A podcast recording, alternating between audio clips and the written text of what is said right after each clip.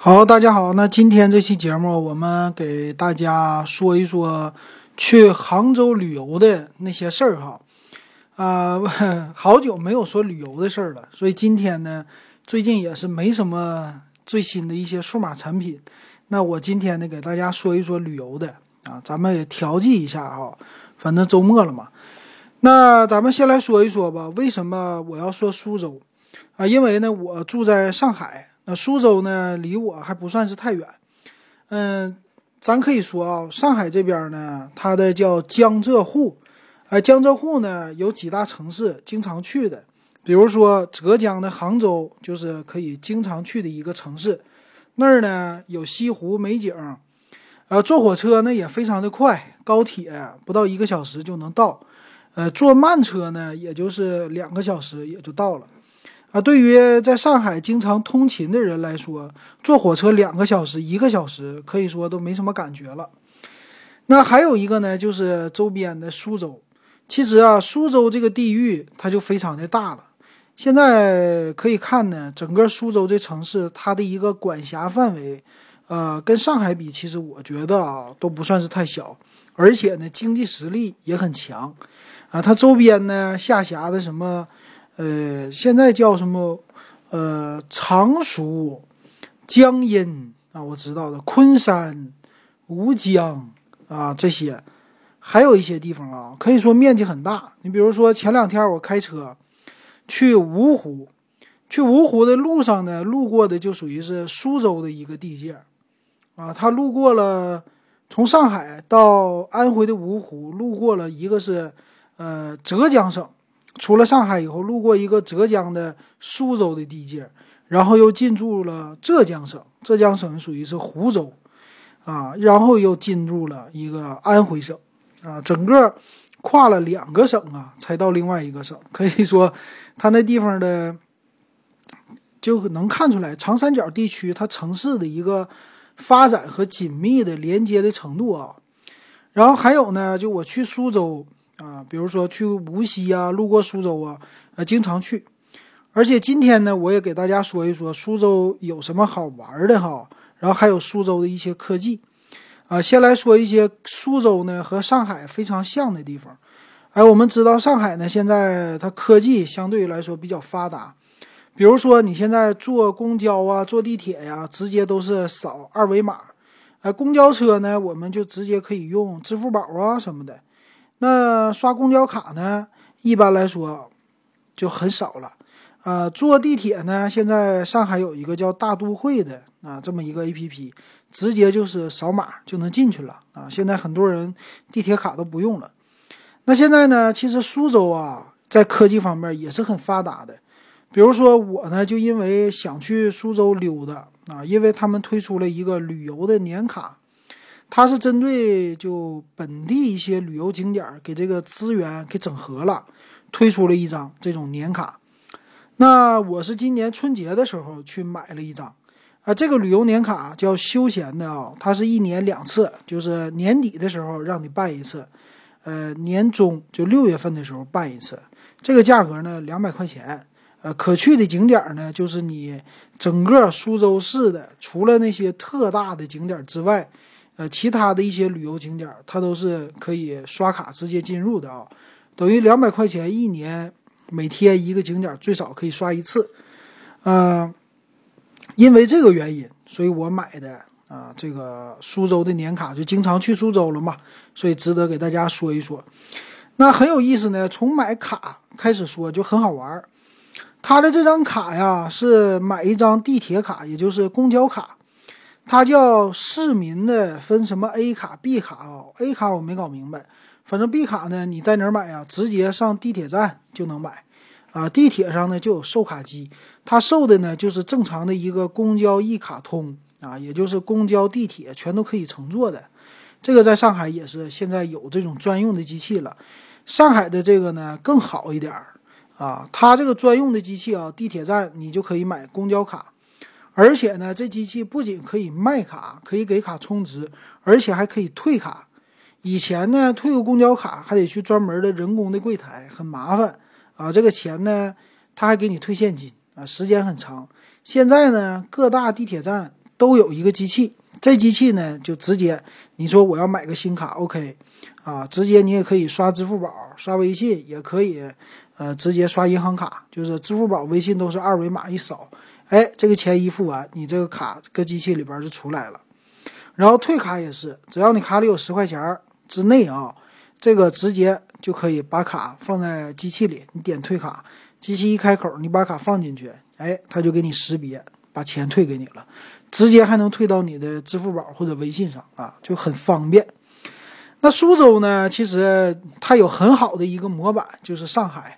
所以你可以看啊，整个的江浙沪的这些城市啊，尤其是你往浙江。啊，不是往江苏这边，往苏州这边走啊。它这个城市的很多建设都是呃复制上海的，可以说拿上海当一个模板。比如说，他们建一个高架桥，上海呢，我们知道有内环、中环、外环。苏州我一去一开车，哎，它也叫中环啊。当然，可能这概念可能会不一样，我不太清楚啊。然后路牌呢，如果你去常州啊，他那儿的路牌。和上海都是一模一样的，就是整个的那个路牌的材质，所以你感觉就好像到了上海一样。而且呢，他们那儿的出租车的标准呢，也是和上海一样的。上海出租车是朗逸啊，这些地方的出租车也都换成朗逸了，或者低低一点的可能就是桑塔纳啊。所以整个你从上海出来到了苏州，你感觉差别不是那么特别的大哈。那回过头来说，这买这个地铁卡、公交卡。哎，这个呢，我就是直接在机器上买，买了两张卡，就付二十块钱押金就完事儿了。那这个卡呢，就可以作为你的一个呃通行证来使用。通过一个他们苏州自己的 APP，叫改名了啊，现在叫智慧苏州。这一个 APP 呢，可以说就整个的市民一些应用的功能，它全都有了，集成在这里了。比如说，可以查你的公积金啊，也可以。给你的公交卡充值啊，也可以查余额，也可以呢办一些其他的这种附加的卡片啊。那我的这个休闲旅游年卡呢，就是要附加在这张公交卡上的啊。这个公交卡里边你不充值没有问题啊。那怎么办呢？也很简单啊，你不用说特意跑到一个网点去，有了这个 APP，在可以办的时候呢，就是花两百块钱，你就可以办了。那办呢也非常简单，绑定一个你的身份证号，还有呢拍一张你的照片，用手机拍就可以。这个呢再交两百块钱，你的呃公交卡上有个卡号，跟它一绑定，哎，你的身份的信息还有你的呃这个两百块钱的旅游年卡就绑在你的这张公交卡上了啊，可以说它就是你的一个身份的识别了。那有的人说我这卡丢了。啊，是不是就被别人冒刷了？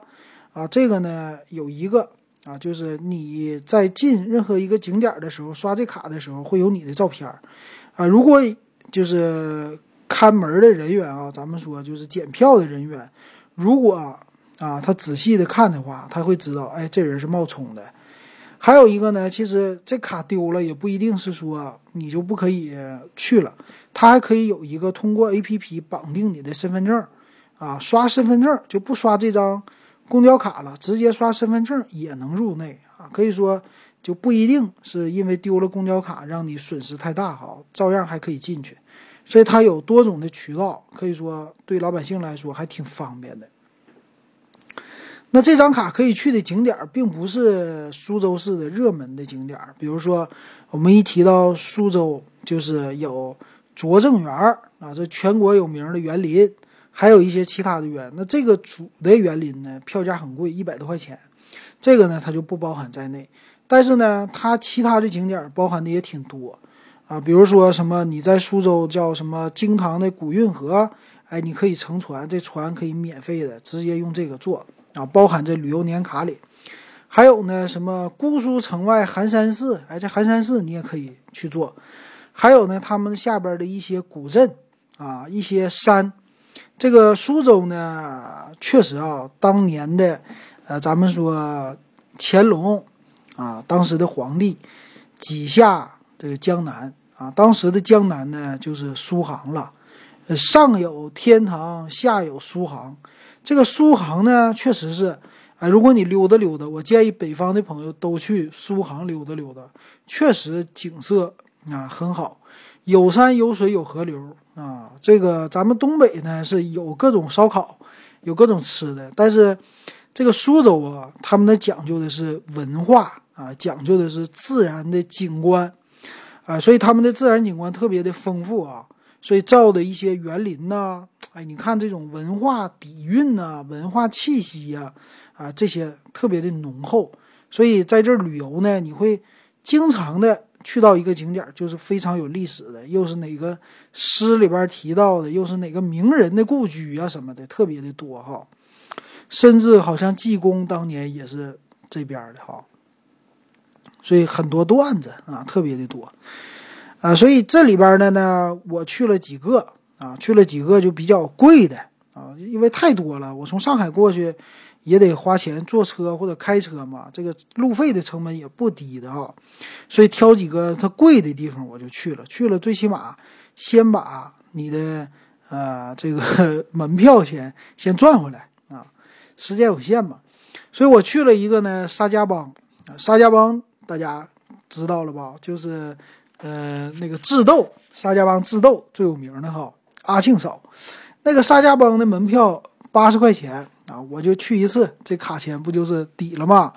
后来呢，又去了一个是叫太湖的，那有一个风景区叫上湖风景区，这属于都在常熟市的啊，属于苏州隔壁的常熟市。啊，里边还有一些这个园林啊，我去了以后感觉不错啊，那种感觉，它上湖和一个什么造园增园啊，进去以后，这种当时的这是。比较有钱的那种人家哈，人家不是说就修一个小别墅就完事儿了啊，人家是呢要盖一个自己的私家园林。园林他们盖的一个思想是什么呢？就是我要啊要看到四季的一些变化啊，要欣赏一些这个呃风景，可以说就是把一些我们周边的能看到的小风景。哎，挪到我自己的园林里，以以以表示呢，我家比较有文化，比较有钱，财大气粗这种感觉哈。所以当时呢，就不是你家门口停几台宝马，停几台奔驰这种的，而是呢要画一大片的地，修谁家的园子漂亮啊，比的是这个。可能会也会有一些什么珍稀物种啊，比如说什么树木啊，哎，奇石啊这些，哎。比的是这个花样，现在人可能就比不了这些了，顶多比比屋里边的装修，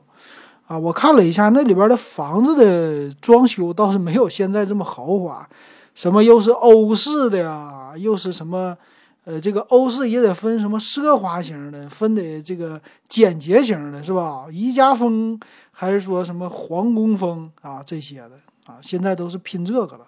但是呢，那时候没有，那时候的。呃，我看了一下啊，他们的景点主要就是自己的小楼啊，都是比较朴素的中式，只有中式，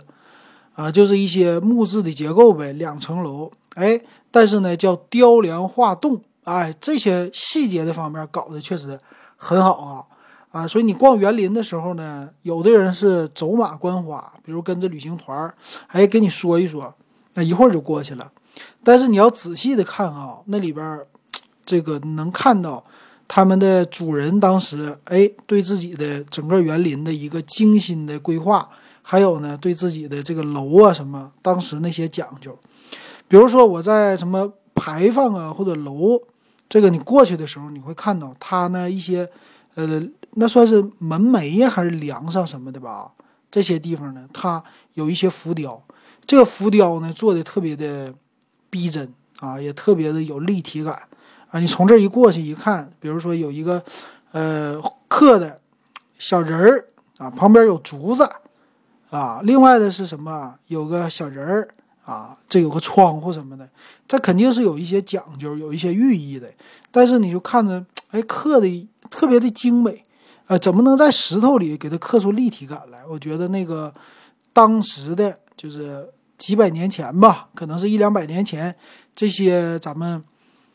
不算是祖先，但是之之前的那些祖辈们吧，啊，讲究的这些东西确实哎，挺好的，挺有文化底蕴的。当然还有一些楼啊、牌匾呐，啊，还有一些住家的这个整个的装修的风格啊，都是很朴素的，但是呢，能显示出来文化啊，这个和咱们现代人确实完全不一样了啊。那其实呢，去苏州，你要是看的最多的，我觉得就是园林了，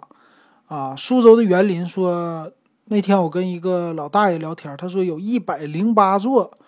呃，园林，啊，有大园大园林、小园林，啊，这是咱们祖国文化的一个瑰宝吧，啊，这个怎么说呢？这个确实是里边的可玩的东西、可看的东西，不是说一天两天、一个月两个月的。啊，你要看一年两年也看不完，确实有意思哈。这是苏州的园林，所以这个票呢里边有很多。我呢，昨天我在咱们群里边啊，还给大家发了照片啊。如果你喜欢的话，可以加我的群啊啊，加我微信 w e b 幺五三，咱们的群呢三块钱入电子数码点评的群。群里昨天还干了一仗，这帮人在群里边就是怎么说呢？两位。咱们的群友就一聊天儿，聊天儿就是说哪个手机好，说华为的好，说小米的好，说苹果的好，哎，这就干起来了。干起来以后呢，我正在溜达呢，正在逛那个园林呢，呃，咱们的群友呼叫我，呼叫我，告诉我赶快去看看吧，群里边骂起来了，啊，怎么样？啊，这个啊，这是怎么说呢？就是有的时候大家聊着聊着就太认真、太激动了啊。其实喜欢某一个品牌都 OK 的，我觉得啊，呃，肯定这个产品呢，人无完人，产品无好产无完产品，不一定都那么完美啊。各个个个人有个人的喜好，但是正常的，呃，说一说，理性的来唠一唠是可以的啊。但是要是骂了，这个就不行了。所以最后呢，都果断的把两位都给踢出去了，让两位在群外边冷静冷静哈。但是呢。呃，我们的群友也说了，比较了一下哈，就是，呃，有一个群是科技负能量啊，这个节目也是比较火的嘛，这个是中央广播的啊，就是央广的新闻的里边的一个小节目了。这个呢，他们也有一个群啊，但是群呢好像聊起来没我们这个群就这么的算是热闹吧啊。我们这群里发生的各种各样的事儿都挺有意思的，没事儿呢还有网友。比如说，最近有一位网友就是进进来以后，抒发自己的感情，抒发的特别的那种，呃，属于真正的他的粉丝的那种抒发，反正就是好，各种好 啊，在群里边激起很多的有意思的这种事儿啊，所以没事儿呢，我们的群里都会这样的。哎，我觉得这个微信群还是挺活跃的啊，大家喜欢的话可以加进来。所以昨天呢，我就在苏州溜达的时候啊。我就在群里边给大家发照片啊，没事我有时候一溜达就发点看到的照片哎，就逛这些园林啊，就觉得逛了叫木渎景区啊，这木渎景区呢，昨天重点去的，去了它有四个花园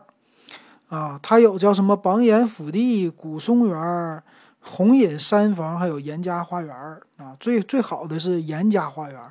这个严家花园呢，说是有春夏秋冬四个园四个园呢，它讲究的是春夏秋冬的景色不同，啊，这个我之前我在扬州的时候也有园林，扬州进去的时候好像是当时一个财主，啊，那个财主叫啥来着，我就忘了，是不是叫沈万山呢？我这个学的历史不太好，走完也可能会忘啊，不知道是不是他，反正呢。去了那个园林呢，人家也是讲究的是就春夏秋冬，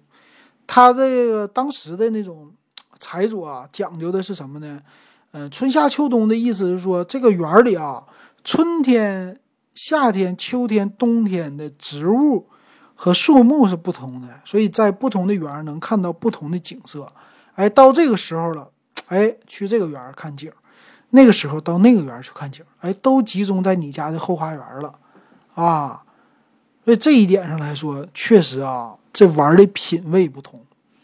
苏州这边的园林呢，就我去了这几个啊，我自己总结啊，当然咱不太专业了。你要是看苏州园林的，可以看书，都能写很多。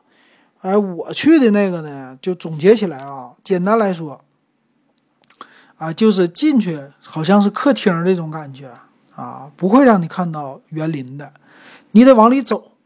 走过了呢，一般有什么叫什么一进院、二进院啊，走了有的家是到第二进院或者第三进院，你就能看到了。这个呢，所以都叫后花园，它不是前边的，这好像是有说道还是怎么的，我就不懂了。然后进到园林里呢，就是要有山、有水、有树。山是假山，水呢就是自己围出来的这么一个，这算是一个小的湖吧？啊，里边种荷花的，我看挺多的。还有呢，这个山呢，山要以奇为主啊，山上的是奇石。其实是怎么的呢？它这个石头，我以前看书，他们说还有讲究。这个园林所用的石头，不是说咱们从山上挖下来的那种石头，一定要呢，就是呃，这个叫什么？一般就管石头叫嶙峋吧，啊，反正是奇形怪状，上面有窟窿的这些的啊，这些呢修出来才漂亮。这个堆出来的要堆出一座山的这种感觉。那这个石头一般从哪儿取呢？呃，我看的是《三联周刊》里边有一期介绍园林的，他说是从太湖啊旁边呢，他们有湖，太湖里挖出来的这石头，当然也可能会从山上来的啊。所以这种园林的石头都是有窟窿的啊，这是什么长期滴水呀整的，我就不懂了。搭出来的有的呢，在园林里搭出来一个山，不大的一个小山包，可能有个三四米。就这么高，哎，山上有亭啊，这让你休息，哎，这种的就是望望景当然呢，还有洞，这个洞呢也是用山，就用石头搭出来的一个小山洞。哎，你钻过去，觉得走过去挺好的啊。所以有各种各样的玩的东西。我觉得，呃，当然现在呢，你去参观呐，这里边呢，也就是给你东西不太多，没有什么生活气息。但是我觉得以前呢，应该生活气息挺浓厚的，比如说这个栖息的养点鸟啊，啊养点宠物啊，是吧？这边有佣人呢，搁亭子里边是不是有什么琴呐、茶呀、啊吃的呀这些东西是吧？还得种点什么小果树啊？哪个地方？哎，到了夏天呢，或者到了秋天，摘下来点果吃啊，啊这些确实这个。古代的苏州这边的苏杭这边的园林呢，你能看出来他们的，呃，玩的确实有时间玩啊，不是说一直工作的，也不是说一直上班的，真的就在自己家里边这么休闲，都觉得挺好的啊。这个和现在的那些富翁相比啊，就确实不一样啊，这种感觉确实不同。富翁玩的呢，可能是就在自己家里边整点别墅啊，别墅里边可能整一个电影厅。啊，或者整一个什么草坪啊，再再牛的富翁干啥，咱就不懂了。但是古代的那个吃穿玩用都整的挺好的。这是苏州的一个园林。当然呢，苏州还有水呀，他们的水也很多啊。水呢，比如说有一些运河啊，这去的。还有呢，就是太湖。太湖呢，挺好的。太湖呢，其实，呃，如果你要是去的话，可以去看看。它这张票里边也有，它叫那个东山西山，就是在太湖里边还有一个岛，啊，这个岛呢好像叫西山吧，啊，这个上面呢其实挺大，这么一个岛，你可以开车进去。那，这个岛呢是和外边就有公路连接的啊，去了以后呢，它那儿也有很多的这个景点，你都可以用这票进去，比如说叫什么，呃，东山的有个古巷子。还有什么古村落啊，雨花胜境啊，还有什么飘渺峰啊、雕花楼啊什么的，都是当年的，呃，这些就算是富一点的人的修的那些的啊。哎，这些也可以去看一看。还有一堆的古镇啊，比如说什么震泽古镇、同里古镇啊、卢植这些古镇啊，这些古镇呢，就是当时的这些人生活的。啊，所以有那种真正的江南水乡的风格，啊，江南水乡其实我们一说就说绍兴，哎，这种风格挺好的，乌篷船，这个乌毡帽是吧？嗯。但是呢，苏州又不一样了，苏州就不是乌篷船。呃，苏州呢讲究的这个，这算是什么水呀？啊，还有，呃，他们的这种古镇里边的那种水和船哈，它讲的是另外一种风格了，就是生活的人文气息。古镇呢，其实，嗯，这个同里好像是一百块钱一张票啊。当时呢，我白天去不太懂啊，一百块钱我舍不得进，发现呢晚上五点以后就随便进了。哈哈，挺有意思。其实古镇进去呢，就最有意思的是生活气息，就现在还有人在那生活。你可以看到啊，就是以前的人，就古镇的这个水道啊，真的就是洗衣服、做饭啥的，确实生活用水来自于这儿，也有井啊什么的，你能看出来。就，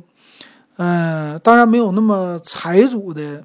私家花园那么好的一个景色了啊，但是呢，也是，呃，有水。有房间啊，走在这个古镇里，你感觉这个气息呢，有一种古代的这种气息，而且呢，这种石板的路啊，就是咱们说的不叫面包石吧？一说哈尔滨中央大街那地上叫面包石，但他们呢也是那种啊石头铺出来的路，哎，在走在水边，你感觉特别的宁静吧？啊，算是。但是现在的古镇一些商业开发比较多啊，但是找到没人的地方坐一坐，看一看那种景哈。毕竟人还是喜欢水的啊，夏天喜欢游泳啊，或者说能坐在水边，你还是感觉挺好的那种感觉的。哎，这个就是古镇的一种感觉。还有小桥流水人家，就是这种的意思吧？哈。啊，这就是差不多苏州的一些自然的景观啊，可以说，就跟着旅行团走走一个星期，我觉得就走马观花，啊，没有说你自己的可能说，呃，在那住或者待一段时间那种感觉好啊。如果说有时间的话，待一个月，在那住啊，挨个地方就慢慢溜达，我觉得还有跟当地人接触，吃点东西啊。聊聊天儿啊，是吧？品品茶什么的，这样的生活挺美好的啊，这挺美好的。然后他们的一些科技呢，其实也也行，跟上海挺像的了。咱刚才说的智慧苏州这 A P P 呢，他们家还有一个叫什么市民用的叫芝麻粉啊，不叫芝麻粉，叫桂花粉，好像是。这个桂花是他们的市花吧，然后这分的有点像芝麻信用这种的啊，啊也能干别的，你也可以呢通过它来买一些园林的卡，所以我建议呢，如果你是呃去苏州旅游的，你也可以下载这个 A P P 啊，你去了以后你就买一个，咱刚才说的就是惠民年卡，你可能买不了，但是你可以买个交通卡绑一下，你就可以往里充值。你比如说，昨天我充值啊，一般我们充地铁卡说最少充个十块钱，十的整数啊，十块二十块都行。但是苏州这个呢挺好玩，它可以充一个就是一块钱，也可以充啊。比如说昨天我坐地铁，我可能就是一天我坐下来我十二块钱啊，我算的，那我就往里边充了个十二，哎，它也可以啊，但不是马上入账。他那个就是要用线下的机器上边把这个金额往上，呃，给它圈一下，有点像咱们的这个就是加油卡那种的啊，充了值以后要圈存这种感觉。但是呢，比较还算是比较方便，整个地铁都有哈。呃，还有呢，就可以绑定你的公交卡，可以扫码乘公交车啊，或者呃刷。还有呢，一些旅游的啊，文化消费的这些 A P P 呢，和你这卡都可以绑定啊。我觉得这些方面都很好玩。还有呢，苏州其实整个的便民的设施啊，跟上海比也是非常的像的啊。比如说它的地铁现在也有三条了啊，上了地铁以后的安检呐啊，还有地铁里边的这些设施啊，还有一些生活方面的应用啊，都是和。上海非常的接近，而且它一些现代化的景点也很多啊，比如说他们那儿有一个牛仔裤或者说大秋裤，叫苏州中心啊，那个也是值得一去的景点啊。当然也有一个叫，呃，这个是什么？就是那个类似，呃，摩天轮这种的，他们那儿也有啊。我感觉要现代有现代，要古代有古代，要生活有生活，就是苏州还是不错的一个地方啊。这差不多我的啊，只是最近的这么看苏州的一个 简单的感受哈。啊，其实名人他们也多啊。你要是去苏州火车站下来，苏州的博物馆呢、拙政园啊这些就比较老的核心区的。啊也可以值得逛一逛。那个我几年前逛过，唐伯虎就苏州的，啊，唐伯虎的什么唐寅故居啊，但是现在不知道修没修，当时都没修出来，啊，但是也是唐伯虎是那儿的，名人是辈出啊，你现在能找出来很多名人都是苏州那头的，然后一整你就能去做点古诗，哎，他说的就是这儿，我觉得假期呢带着孩子走一走。啊，学了什么古诗？搁北方的，咱们这些人啊，咱们这我这个语文学的不是那么好，但是简单的古诗咱能知道，能背下来啊。现在孩子也学啊，你能看到这些古诗里边的一些有名的啊，其实呢，都是这一左一右的，都是江浙沪的这边的这些事儿啊。一整什么小荷才露尖尖角，早有蜻蜓立上头啊。这我姑娘背的那个诗，我都忘了啥名了。但是呢，你去看了那个荷花，去看了那个水的景色，哎，你再对照着这个诗，你觉得 确实这个意境啊，跟诗上的一样。这个和我们小时候只是学诗本、看图片那种感觉完全不同。所以我觉得北方的啊，南方的就算了，北方的一些小伙伴听节目的，东北的啊，嗯，就可以带。带着孩子假期来这走一走，哎，参照的一些古诗，你一走一看这个景，哎，确实这个就是你的一个视觉的感受了。哎，这么一看，确实啊，挺好的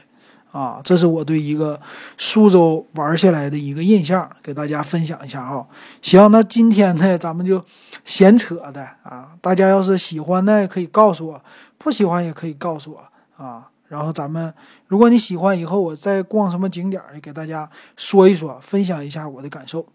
行，那今天这个苏州印象，咱们就说到这儿，感谢大家的收听。